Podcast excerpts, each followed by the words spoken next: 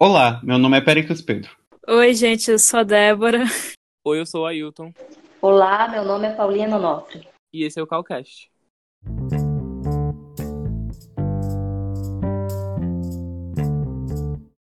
Antes de começarmos, quero agradecer a todos que nos enviaram feedback do episódio da semana passada e quero agradecer também ao DCE e o CAECO que compartilharam o Calcast nas redes sociais. Quero relembrar também aos alunos que ainda não responderam o questionário da UFRR que o prazo foi prorrogado para o dia 7 de maio. Para contextualizar, a pesquisa tem finalidade de coletar dados sobre as condições de acesso dos alunos a computadores e à internet, com o objetivo de planejar ações de ensino adequadas durante o enfrentamento da pandemia de Covid-19. Estamos aqui com uma convidada especial que acredito que todos do curso de arquitetura devam conhecer.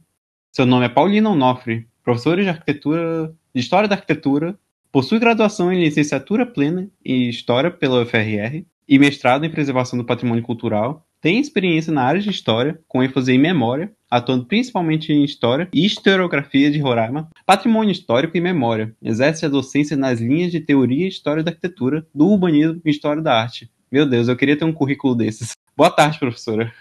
Oi, boa tarde, tudo bem? Obrigada pelo convite, né, para participar aqui com vocês nesse momento. A gente que agradece a sua participação. Pois bem, a gente quer conversar sobre um tema que a gente vem conversando bastante, assim, pensando bastante, até mesmo importante para a área de arquitetura e urbanismo, sobre as epidemias e como que a arquitetura atua no meio disso tudo. A gente está passando por, um, por uma enorme situação bem peculiar do Covid-19, né, do coronavírus, bem conhecido também, que é uma situação mundial, global.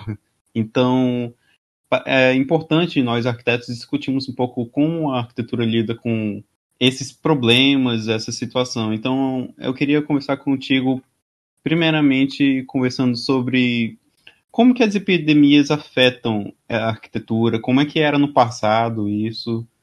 Tá, bom, antes da gente começar a falar né, de forma mais específica da questão de epidemias, arquitetura e urbanismo, é bom a gente entender que durante muito tempo atribuía-se essa questão das doenças a castigos divinos, a, ao pecado, né, principalmente na, no mundo cristão, e não se tinha consciência ou a ideia de agentes como as bactérias, os vírus e que eles provocavam a doença. Então, não se conhecia a causa ou atribuía-se, como eu falei, a questões divinas e etc. Outra coisa também que durante muito tempo acreditou-se que o que provocavam as doenças eram chamados miasmas, que seriam gases meio que venenosos, que eles eram resultantes da putrefação de corpos de plantas e de animais. Então esses miasmas, eles vinham através do ar e eles provocavam as doenças. Era comum, por exemplo, na Idade Média, as pessoas terem uma bolsinha, carregar no pescoço uma bolsinha com ervas para cheirar, né, como se isso fosse evitar a peste negra ou coisa parecida. Não sei se vocês já viram algum filme, algum documentário que as pessoas que estavam tratando pacientes na, durante os surtos de peste negra, elas usavam uma máscara extremamente bicuda. Né? Era para essa ideia de que eles não respirassem esses miasmas. Ali eles colocavam flores e, e outras plantas cheirosas ali, não é? Naquele, naquele, tipo, aquele espécie de bico de pássaro da máscara, não é? Isso. Aí a ideia nesse saquinho, muitos carregavam um saquinho mesmo na vida cotidiana, um saquinho com ervas, para a ideia de que você cheirasse, para que então esse ar impregnado desses miasmas não te, não te adoecesse. Essa ideia dos miasmas está atrás, por trás, por exemplo, da ideia de que quando a pessoa adoecia, ela ia para o campo, ela tinha que procurar bons é, climas mais temperados, isso, climas mais, eles consideravam que nem muito quente, nem muito frio, então a pessoa tinha que ir para um clima temperado, respirar um bom ar. Ah, então era comum, claro, principalmente quem tinha dinheiro, nos surtos de peste, ir para o campo. Eu não sei se vocês já leram o livro Decamerão, do Boccaccio, que ele retrata é um escritor italiano, né? Então ele retrata exatamente né, esse período. Ele era um, o, ele escreveu nesse período da, da peste e ele escreve o livro Decamerão e no Decamerão os personagens, as moças e os rapazes que contam a história que compõe o livro, eles saem da cidade e vão para o campo exatamente para fugir, né, desse, desses episódios dessa epidemia de peste negra. Interessante. Essa grande epidemia que nós tivemos em 1347, só que tanto antes como depois nós tivemos surtos de peste. Só que essa de 1347, que teve surtos até 1351, foi uma que devastou, segundo alguns historiadores, um terço de toda a população da Europa. Era muito na época, né? Isso, para a época é um, um, um, peso muito significativo. Eu não sei se vocês, né, lembrando aí das aulas de literatura de vocês, não sei se vocês lembram, mas nas aulas eu costumo perguntar se vocês, né, leem livros né, de literatura brasileira e etc. E eu acho que para quem leu, se lembra que era comum também nesses livros a, a, a elite para Petrópolis, que era uma região serrana, e para fora do Brasil, para clima mais, mais temperado quando eles estavam doentes, também seguindo ainda essa ideia dos miasmas aí. Sim, eu já tinha lido isso uma vez num livro do Dana Karenina, em que uma das personagens começa a ficar doente, então ela viaja para um lugar que tinha um clima mais ameno, que era para fora da Rússia. Eu não sei se vocês lembram, tem um livro do próprio José de Alencar, que é Cinco Minutos, que a personagem principal ela tem tuberculose, que foi também o mal do século XIX. E porque tem tuberculose, ela vai para a Europa, ela, ela procura um clima mais ameno etc. Então era comum, tá, essa ideia dos miasmas, então que são essas doenças que viriam pelo vento, pela, pela essa putrefação, e que você tinha que procurar um, um, um local onde você pudesse respirar um ar de melhor qualidade. Mas essa ideia, ela influenciou até as concepções né, relacionadas à questão das cidades e, e, e, e, da arquitetura até o século XX. Tá? Então é uma ideia muito antiga, mas o século XIX até o século XX, isso resultou em políticas e estratégias para as cidades e para a arquitetura. Sim, é interessante a gente ver que essas situações que acontecem no cotidiano das pessoas moldam um pouco a sociedade e também as formas da, da arquitetura se mover durante esse caminho. Eu me lembro das nossas primeiras aulas no primeiro semestre e também até no segundo semestre, antes dessa quarentena começar, certo? Que... A nossa primeira semana. Exato, tristemente, uh, que a gente estudou, que pelo menos assim, as, pelo menos as primeiras, podemos dizer até primeiras construções ao certo, seriam as necrópolis, certo? Que é o primeiro lugar onde se dava direção assim aos mortos. Você até dizia que, é, que tinha ligação com passagem espiritual. É muito assunto para discutir, mas isso me leva a pensar que, que os moldes, como as pessoas agem, criam novas estruturas, como os primeiros túmulos, as necrópolis. Então, as doenças atuam até nisso, até hoje. E a gente consegue ver isso hoje em dia. Então, é interessante. Não, não, com certeza isso. Olha, é, na verdade, a gente tem uma relação atualmente muito diferente com a morte. Assim, em que sentido? As pessoas da antiguidade, gente, a gente tem vacina, a gente tem antibiótico, anti-inflamatório. Para vocês terem uma ideia, a penicilina ela foi inventada, descoberta que meio que é acidentalmente pelo Fleming, mas ela só começou no início do século XX, mas ela só começou a ser utilizada de larga escala é, durante a Segunda Guerra Mundial. Então imagine, você com um pequeno corte, você podia inflamar e morrer e tudo. Então assim, a vida era um, um, um, uma coisa muito frágil, percebida como uma coisa muito frágil também. E até a relação que as pessoas tinham com a morte era uma, uma relação diferenciada. Não é que elas eram insensíveis, mas imagine, às vezes você tinha 10 filhos, só sobreviviam viam dois, você chegava aos 30 anos de idade. Então, assim, era uma relação que as pessoas tinham uma relação muito mais próxima com a morte. E isso, trazendo para essa questão da arquitetura e do urbanismo, por exemplo, uh, eu acho, não sei se eu já comentei com uma turma de vocês, devo ter comentado com a turma de alguém aí, essa questão de que os cemitérios ficavam ao lado das igrejas. E até com relação a essa questão sentimental, parece meio frio para nós, mas as pessoas evitavam, digamos assim, se apegar aos filhos nessa, nessa primeira infância e tudo, porque o risco de que essa criança iria morrer era muito grande. Então, assim, era uma vida, digamos, muito estável. Você não tinha, como eu falei, os anti-inflamatórios, você não tinha esses remédios que pra gente agora você vai em qualquer farmácia, você encontra. Você não tinha. Parece muito distante, mas como eu falei, até a Segunda Guerra Mundial você não tinha a penicilina, né? Então, é, é, é, você tinha essa relação próxima com a morte, porque infelizmente seus tios, seu pai, alguém dos seus filhos, né, era um comum a, a, a, mortalidade muito alta nesse período.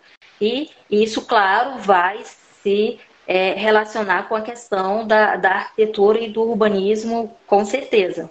E como que a arquitetura atuou nesses moldes. Assim, eu lembro de uma aula que eu tive uh, antes de entrar em arquitetura, que era justamente sobre história, quanto à peste negra que aconteceu na Europa. Que quando os hábitos das pessoas começaram a mudar, aí então que a peste negra começou a diminuir, como é, um pouco mais de higiene, saber guardar mais os alimentos em locais separados, que evitava o, contá o contágio, a manifestação de ratos, por assim dizer porque a peste negra vinha das pulgas, né? Que, mas eles não sabiam isso, creio eu. mas é o que a gente espera pensar. Evitar os ratos meio que moldou um pouco uh, o ato das pessoas. Você não sabe o que, que causa, como é que você sabe, né? O que precisa fazer para resolver essas questões. Então, como eu falei, era cartigo divino, era porque você tinha pecado, era essa questão dos miasmas, então não se sabia ao certo. E às vezes os remédios eram piores do que, do que a própria doença, por exemplo, a realização de sangria.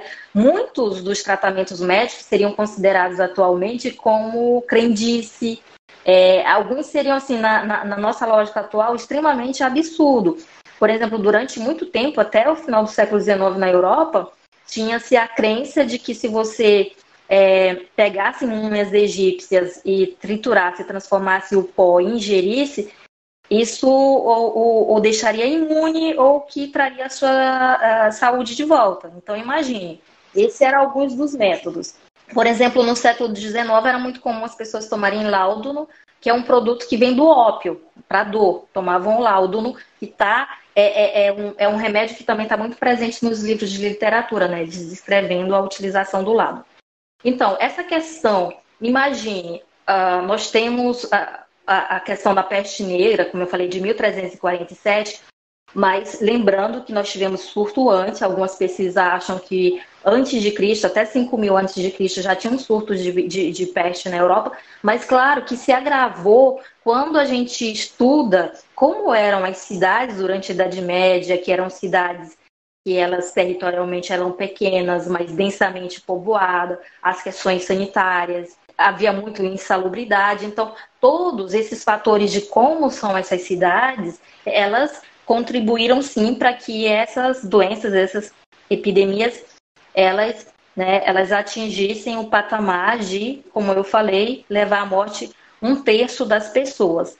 Essa questão de salubridade, insalubridade, é uma questão que ela vai estar, tá, sim, por trás de várias epidemias. Né? Todo mundo se lembra da peste negra, lá em 1347, mas nós tivemos outros surtos né, de peste na Inglaterra no, no, no século XVII. No século XIX a gente vai ter cólera, varíola, tifo. É, à medida que as cidades elas vão se tornando mais densamente povoadas e, ao contrário, você não tem é, estruturas de águas e esgotos, isso vai contribuir sim para que essas epidemias elas estejam mais presentes. Né? Segundo um historiador, eu, eu, eu vou citar alguns textos aqui para vocês, né, alguns livros, e é, que eu achei interessante para trazer aqui para o debate. Então, tem o livro Cidade Febril, Cortiços e Epidemias na Corte Imperial, que é do historiador uh, Sidney Schauhob, que é muito interessante porque ele vai falar exatamente isso, essa epidemia e a relação dos cortiços e dessa cidade. E ele vai falar como né, essas epidemias que ocorreram aqui no Brasil, né, trazendo aqui para o nosso país, elas vão ter muita repercussão na, com relação à política, com relação à economia e com relação à arquitetura. Ele vai falar, por exemplo, que ah, essas epidemias, claro, elas atacavam quem elas estavam uh, atacavam mais quem não possuía né, acesso à água, a, a, acesso à questão do esgoto. Então essas epidemias elas ficaram muito relacionadas a essa questão da pobreza. Então pensava-se muito como uma política afastar-se dos pobres. É, e isso, por exemplo, nas nossas cidades, você não tinha uma segregação é, econômica, né, social, econômica muito grande no sentido de que a elite convivia no centro, né, com cortiços, eram casarões e cortiços. Quando você associa essa questão dessas epidemias à questão da pobreza, você olha, eu quero que o pobre fique lá e eu fico aqui porque eu não quero ser né, contaminada por a, a, a, essa, essas epidemias que estão relacionadas à questão da pobreza. Então, a ideia de isolamento social que eles tinham era distanciar-se dos pobres. É, a gente viu isso, inclusive, na, no Rio de Janeiro, na, no, início do século XX, né? Fizeram uma reforma na, ali na cidade, da área do centro, da Zona Sul, e construíram vários monumentos, várias praças, alargaram as avenidas. Mas o lado excludente foi a demolição desses casebres e desses cortiços para dar espaço né, para essas novas construções e higienizar né, aquela área. Então os pobres saíram de lá e foi assim que começou o processo de favelização, né? Isso também aconteceu bastante em Paris, quando eles refizeram aquela área urbana, em que largaram bastante a, as vias, demoliram outras casas e tudo. Justamente, é, inclusive o prefeito na época do Rio de Janeiro, o Pereira Passos, o prefeito do Rio de Janeiro na época, ele foi completamente inspirado pela, pelo plano de Haussmann, né? Para fazer esse transpor esse mesmo plano aqui no, no Rio de Janeiro. É, no Brasil, no caso. Eu acho que também isso acaba ultrapassando um pouco esse limite da parte, tipo, do, da questão de higienização parte dos miasmas e tudo, aquela coisa dessa crença, mas também acaba chegando um pouco na parte social, deles realmente quererem afastar uma certa população do centro e dos e das áreas onde a elite costumava frequentar mais também, não só questão por higienização por causa de doenças e tudo. É, eu, eu acredito que essa questão então, olha, os miasmas provocam doenças, então a gente tem que abrir as avenidas para que esses miasmas, sabe, o ar, ele circule. Essas ideias sanitaristas, higienistas, como a gente chama, elas serviram como é, justificativa para essas, é, essas intervenções. Então, eles justificaram essas intervenções que vocês citaram do Pereira Passos, no Rio de Janeiro, do Hausmann, em Paris, com uma ideia higienista. A gente está fazendo isso porque né, a questão das epidemias, etc. E tal. É claro que elas têm um caráter extremamente excludente. Né, e a gente pode se aprofundar isso, né? É, é só, só a, a, essas duas intervenções aí dariam uma, um, discussões profundas. Né? Então é isso, tem isso, eles se justificam a, através desse discurso sanitarista, né? A gente precisa isso por causa das epidemias, etc e tal. E muitos cortiços foram derrubados. No Brasil, a gente vê que a elite ela tenta empurrar os pobres, né, as pessoas economicamente desfavorecidas do centro. Em alguns outros países, a elite saiu do centro e vai para os chamados subúrbios, que eram locais que eram planejados, com ruas largas, arborizadas, etc. No caso do Pereira Passos, no Rio de Janeiro, 1902, né, e o Hausmann ainda no século XIX.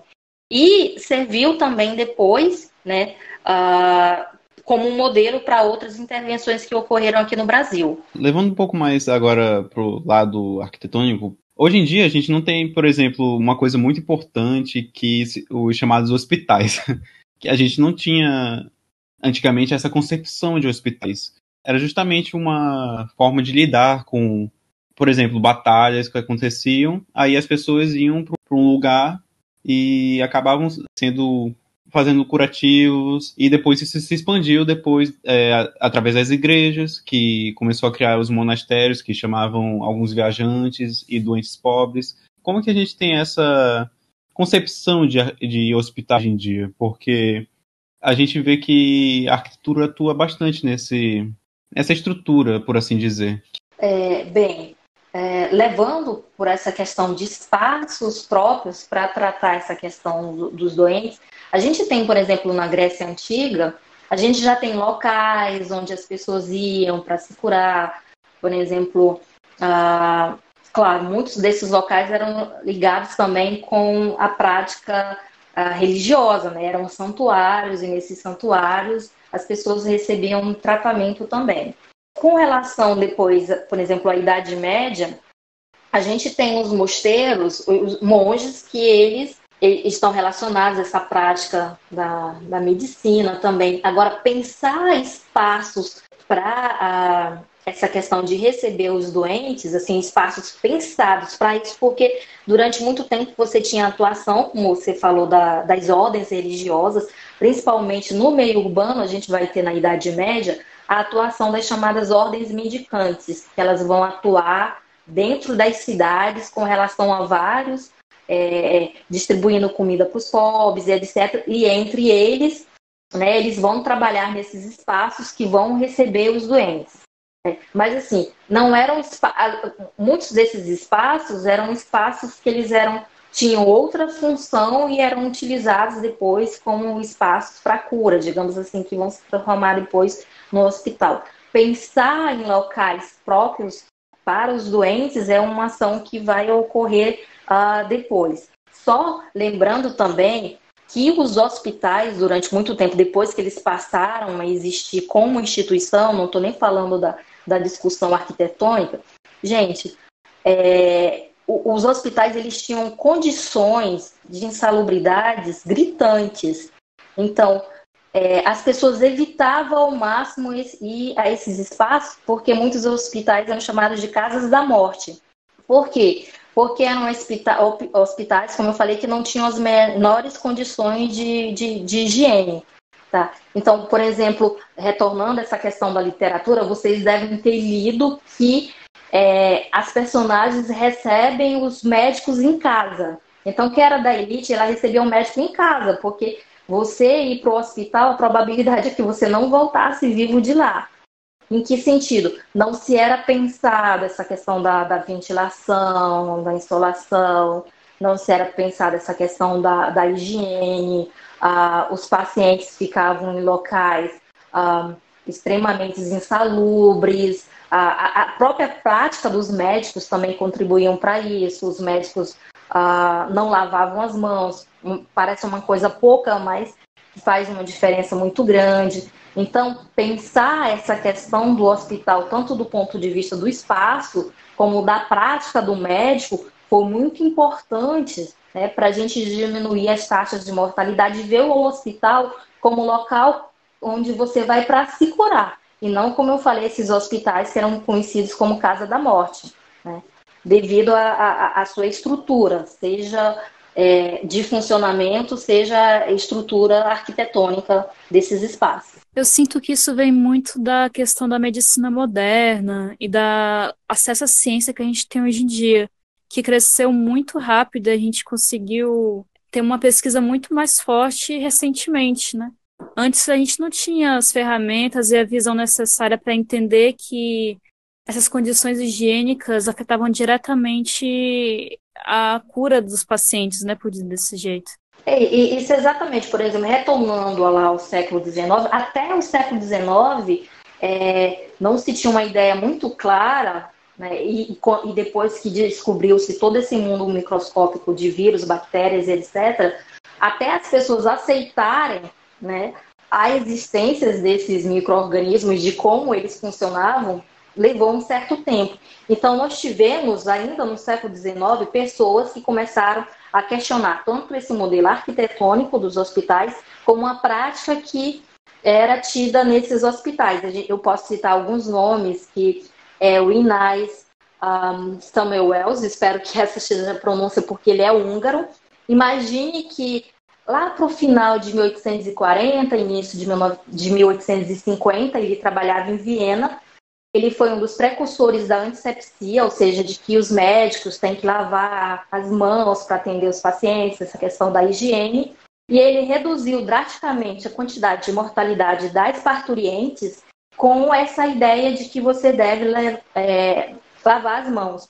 Claro que ele não conseguiu ainda uh, explicar cientificamente por que, que isso acontece. Ele só observou que lavando as mãos diminuía, mas ele não conseguia ainda explicar que era porque lavar-se as mãos, uh, do mesmo modo que acontece agora com, com o coronavírus, você né, matava vírus, bactérias, etc. Para vocês terem uma ideia, as ideias dele não foram muito aceitas e ele terminou, né, morreu acho que aos 47 anos no manicômio. Mas ele abriu a porta, foi um dos precursores, como eu falei, para essa ideia de que os hospitais, né, eles têm que ter espaços pensados para cura e também essa prática da medicina. Abriu espaços ah, para o Joseph Lister, que é o pai, chamado pai da, da, cirurgia moderna. Nós vamos ter depois os trabalhos do Louis Pasteur, com essa questão do, dos germes, de como eles atuam. A gente vai ter também depois a Flora Nightingale, ou Florence Nightingale, que é considerada a, a mãe da enfermagem moderna. Então, essas discussões vão resultar em se pensar esse espaço da arquitetura hospitalar. Né? Como a gente pode prover um espaço que as pessoas vão para se curar e como esse espaço ele tem que recepcionar esse doente. É interessante pensar que a rotina das pessoas, como foi bem colocado pela senhora, é, ela teve que mudar, tipo, mudou drasticamente devido às doenças que aconteciam na época. Isso era muito além da, tipo, da, do pensamento das pessoas, tanto que exigiu algumas leis, não era, não é mesmo? Sim, sim. Tipo, é bem complicado uma pessoa mudar o hábito dela. Uh, hoje em dia a gente consegue ver o que os hábitos de antigamente mudaram hoje em dia. Acredito que lavar as mãos não era tão normal antigamente. Não, isso para a gente parece um absurdo que os médicos, por exemplo, eles terminavam de fazer a dissecação de um cadáver, iam fazer um parto e não lavavam as mãos e levavam né, esses patógenos dos cadáveres para as mães. E uh, dizer que, até eu, de certo modo, eu posso entender os médicos, digamos assim, porque a, a postura do, do Inás, ele escreveu abertamente dizendo que os médicos eram assassinos, né? E claro que toda a classe médica. É, é, claro que tem um pouco de vaidade aqui, se saiu, né? A, a, a, se sai, a partir dessas palavras dele, achou que né, estavam denegrindo a, a sua imagem. Mas assim, então uma coisa tão que para a gente parece tão corriqueiro como lavar as mãos foi alvo de intensos debates. E outra coisa que para os brasileiros também não sei vocês, mas eu tomo banho várias vezes por dia, né?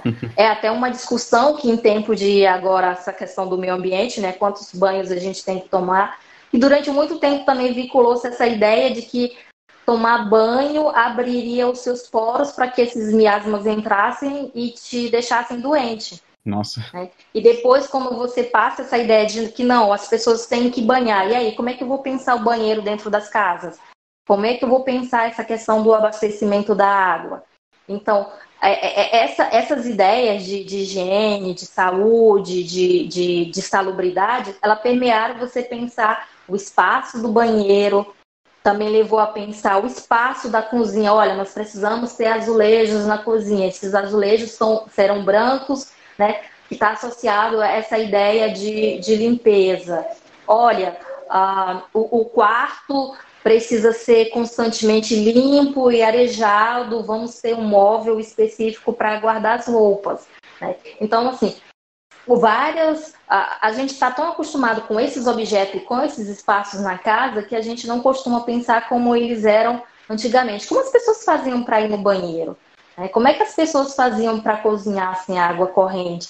Então era muito comum as pessoas às vezes se contaminarem porque não tinham acesso a essa água e quando ia cozinhar esses alimentos também acabavam contaminando. Então você vai pensando isso dentro de uma casa e arquitetura, né? E o, o, o design também ele teve que pensar, né? Como trazer essa questão, essas discussões da saúde, salubridade, etc., para dentro da, da, das casas das pessoas.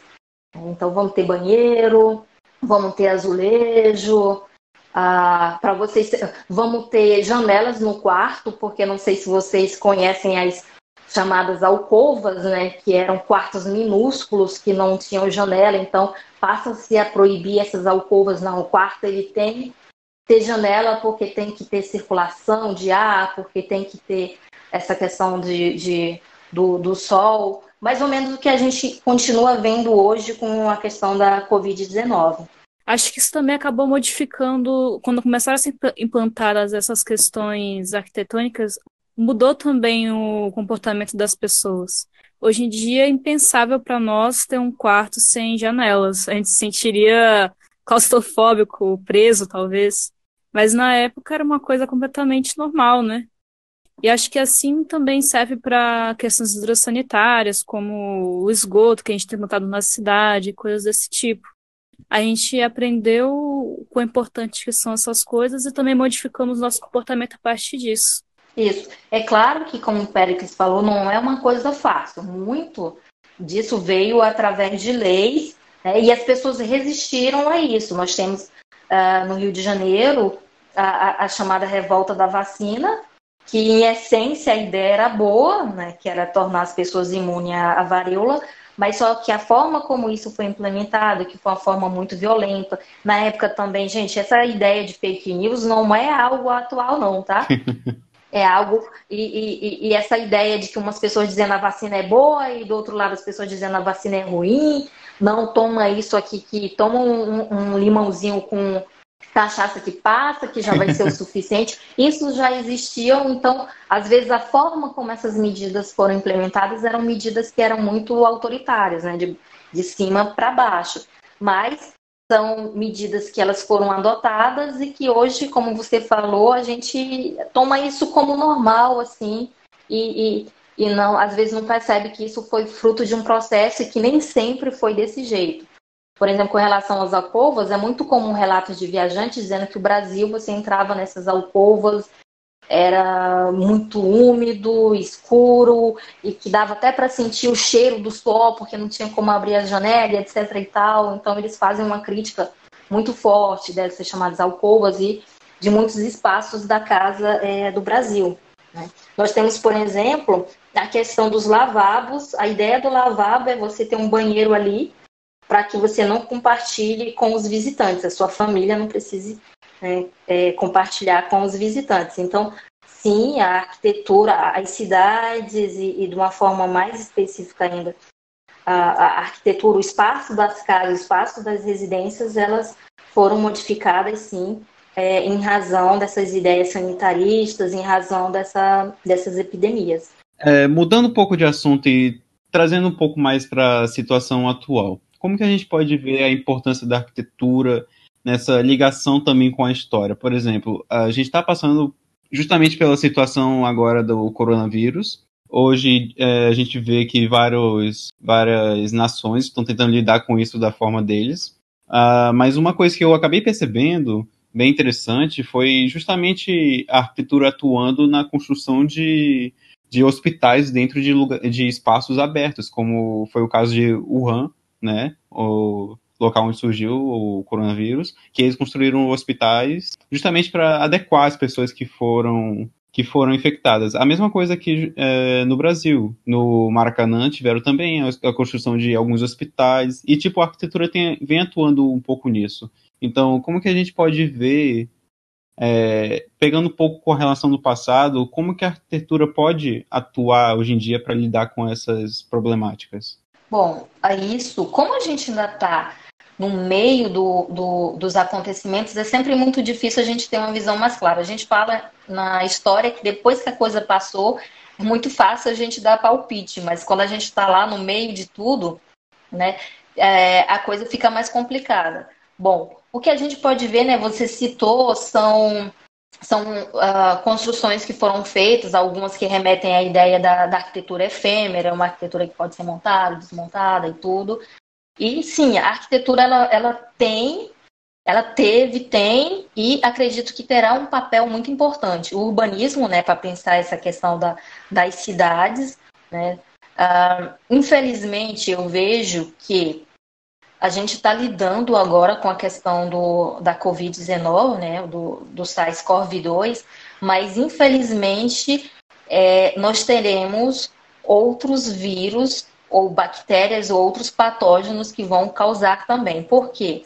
De acordo com o que eu tenho lido, é, infelizmente a gente tem é, entrado em, em, em ambientes que é devastado florestas com uh, o derretimento das calotas polares, vírus, bactérias com as quais a gente nunca teve contato, pode né, começar causar também é, é, doenças e até pandemias. Então a gente tem que pensar assim, eu acho que é uma coisa que a gente tem que pensar não só para a questão da Covid-19, mas como lidar com possíveis né, e com futuras epidemias ou pandemias. Como a gente vai pensar as cidades, como a gente vai pensar essa questão da, da própria arquitetura. Alguns, por exemplo, alguns estudos apontam que talvez tenhamos que fazer é, é, distanciamento social ou quarentenas intermitentes a, até 2020. Por exemplo, ah, todo inverno,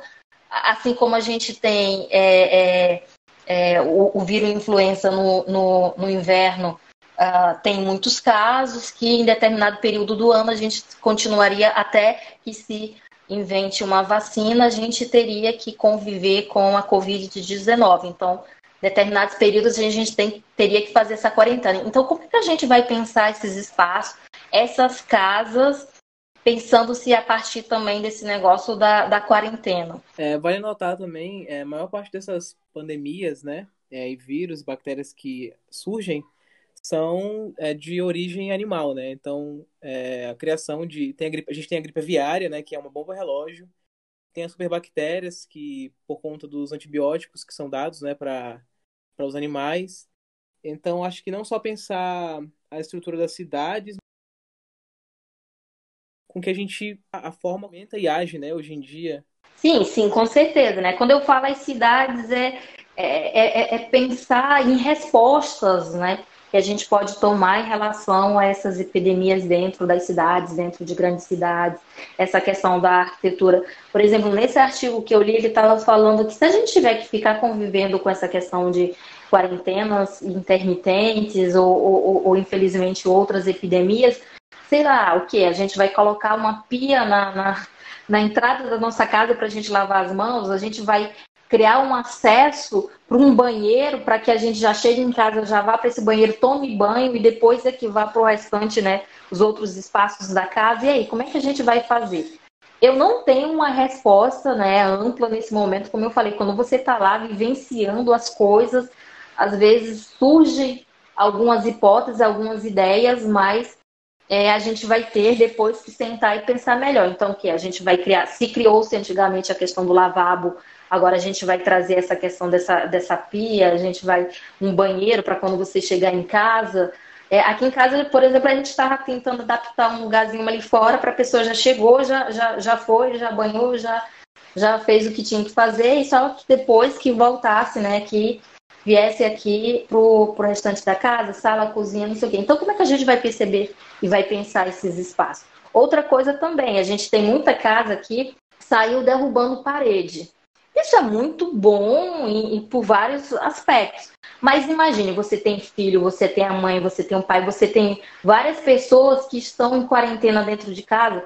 Será que esses espaços todo integrados, às vezes você quer fazer uma coisa, aí, claro, todo mundo às vezes pode, no, no, num cenário ideal, correr para o seu próprio quarto, né? No cenário ideal, todo mundo tem o seu quarto e pode ficar lá, mas é, é, será que às vezes esses espaços totalmente integrados em época de pandemia, assim, como, como é que é a relação das pessoas com esse espaço e das, entre as pessoas nesses espaços? E a gente às vezes discute muito essa questão da arquitetura, mas e quem está lá morando no casebre? Né? Como é que vai ser? Você colocar pessoas que só tem um quarto, que só tem dois cômodos. Então, é, é, é, é a gente tem todo mundo, né? Para a gente pensar essas questões agora. A questão dos bairros também, que eu sinto que eles vão ter que mudar muito, principalmente em grandes cidades, em que eles são bem apertados e que as casas têm os muros colados umas nas outras. Isso. Por exemplo, a cidade que eu, é, que eu nasci, que eu já visitei, que é Imperatriz, a gente tem também, são, são espaços, né, para mim que vivo aqui em Boa Vista, eu, eu me senti meio é, exprimida lá nessa cidade, né? Mas mais do que pensar essa questão do, da densidade demográfica da cidade, densidade populacional da cidade, mas pensar em como essa cidade vai, a resposta que essa cidade vai dar, porque algumas cidades, mesmo densamente povoadas, elas deram uma boa resposta né, durante esse período, mas é pensar como é que a cidade vai responder, como ela vai criar estratégia, porque também não dá para a gente sair quebrando tudo e remodelando, mas como essa cidade ela pode dar uma resposta dentro da, das características que ela tem a essa questão da, das é, epidemias. E a gente pensar, como eu falei, essa questão da, da, da, casa agora. Será que a gente vai ter o, claro, o home office já é algo, é, ter esse escritório já é algo presente em muitas casas, mas outras pessoas não. E agora a gente vai ter que montar, agora vai ser comum montar esse espaço na casa para isso, né? Todo mundo vai ter que fazer isso, não sei o que, que tem condições, claro. Então, como é que vai ser se a gente tiver que ficar lidando, né, com essas é, quarentenas intermitentes e com é, essas prováveis e possíveis epidemias aí? Até essa questão do, dos próprios móveis dentro da casa, né? Como é que a gente vai pensar uma pessoa que vai que vai ficar dentro da casa 24 horas, os sete dias, então pensar os espaços, pensar o mobiliário.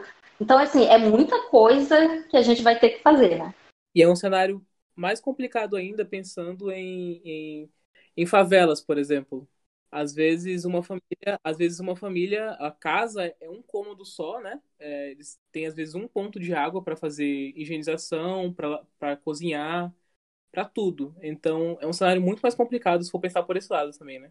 Isso, porque às vezes a gente discute em cima do que é o ideal, mas o que é, que é real é que a, a, a qual a solução para qual a melhor coisa possível dentro dessa, dessa realidade. Aí também entra muito a questão de políticas públicas, de como você lida com essas questões mais difíceis, sabe?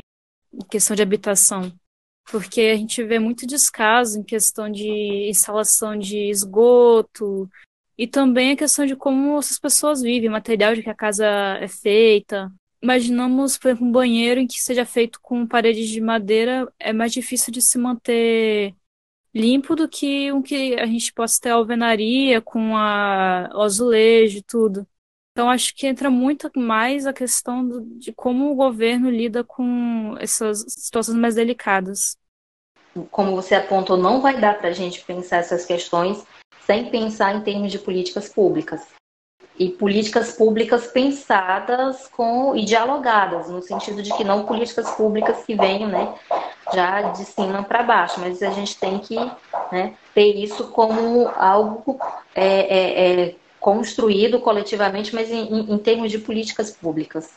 É interessante pensar, hoje em dia, né, a gente poderia até simular o que pode acontecer no futuro devido a essa situação do coronavírus. A gente pode, a gente repensa nossos hábitos hoje em dia. Tem muitas pessoas que estão fazendo coisas em casa justamente quando não tinham tempo de fazer.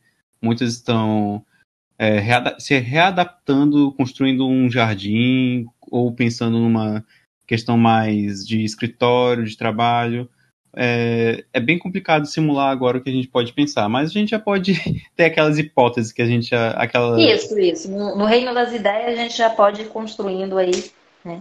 Sim. A, a, montando alguns cenários.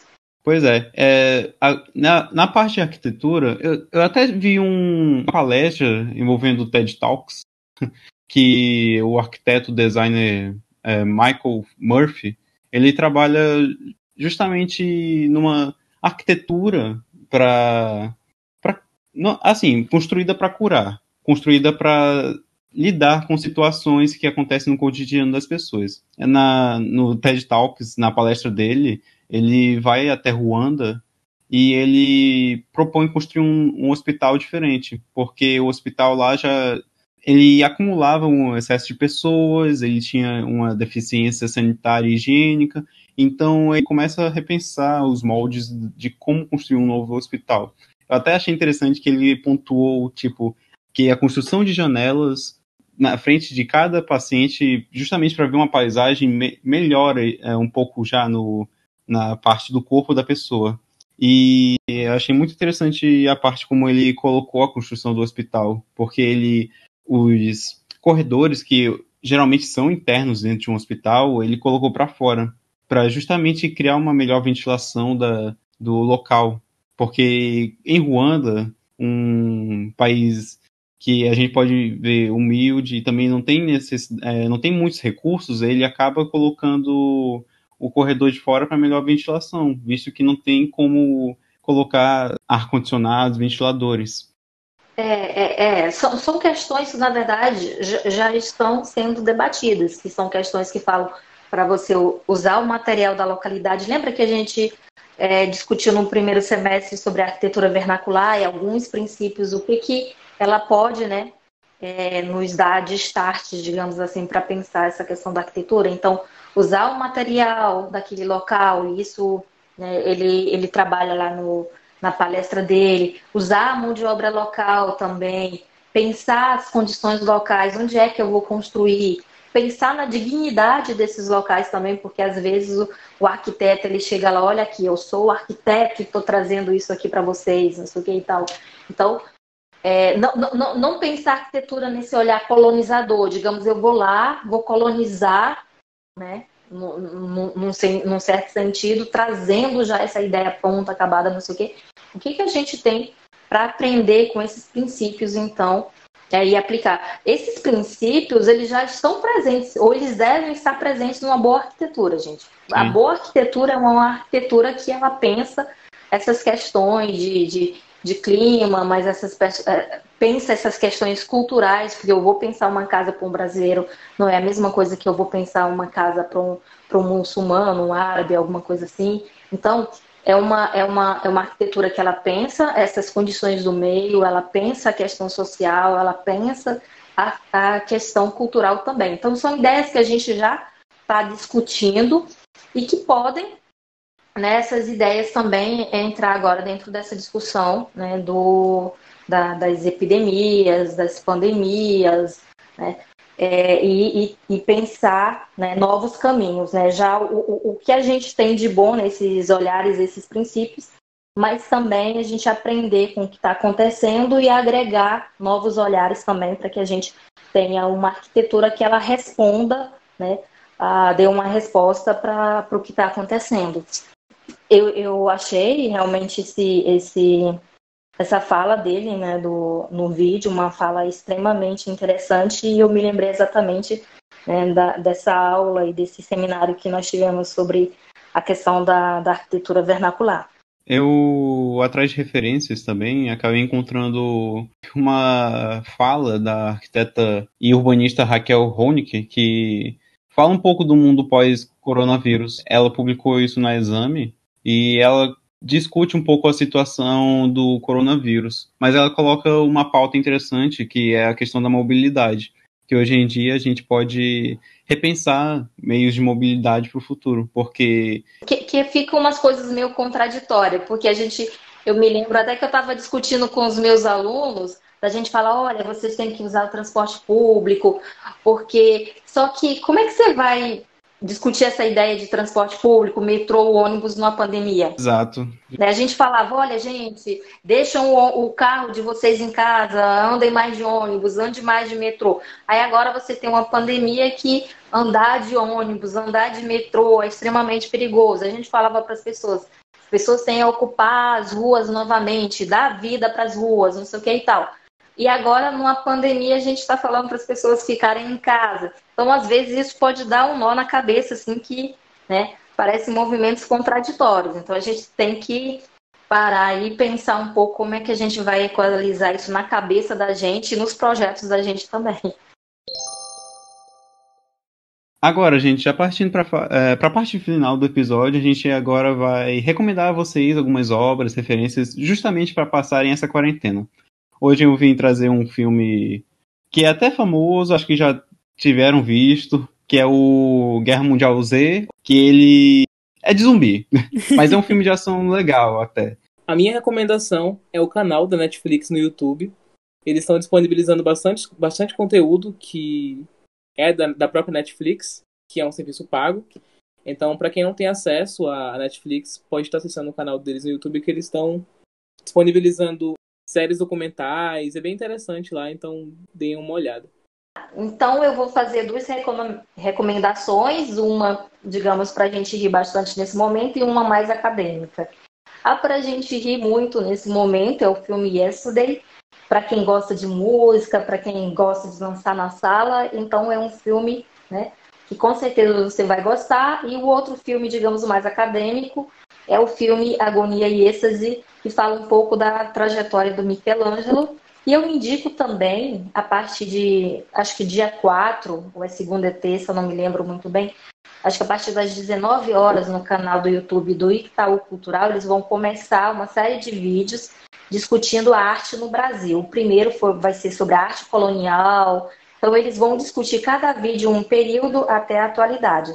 E deixar também como recado para todo mundo que uma lição também, não na área de arquitetura e urbanismo de forma específica, mas de uma forma geral, que as pandemias, as epidemias nos deixaram, é manter o pensamento positivo, manter a esperança que nesse momento é fundamental. É fundamental para aquele que está cuidando, é fundamental para aquele que está contaminado e é fundamental para aquele que não foi e não está contaminado. E para finalizar o episódio de hoje, eu queria agradecer a participação da professora Paulina, que aceitou o nosso convite. Obrigado, professora. Eu que agradeço o convite também. E é isso, até semana que vem. Tchau. Tchau. Tchau.